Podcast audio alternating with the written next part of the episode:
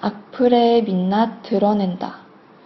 네이버 사용자 댓글 이력 전면 공개. 네이버가 사용자가 뉴스 기사에 쓴 댓글 이력을 전면 공개한다.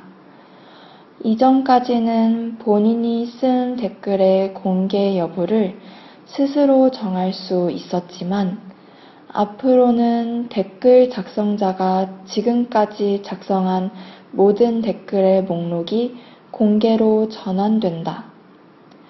네이버는 회원 정보에 이용자가 등록한 별명과 프로필 사진 또한 댓글 모음 페이지에 뜨게 하기로 했다.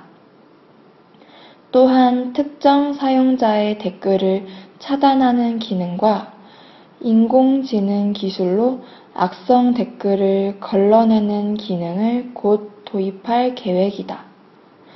이 제도는 악성 댓글을 방지하고 댓글 본래의 순 기능을 강화하기 위한 시도의 일환이다.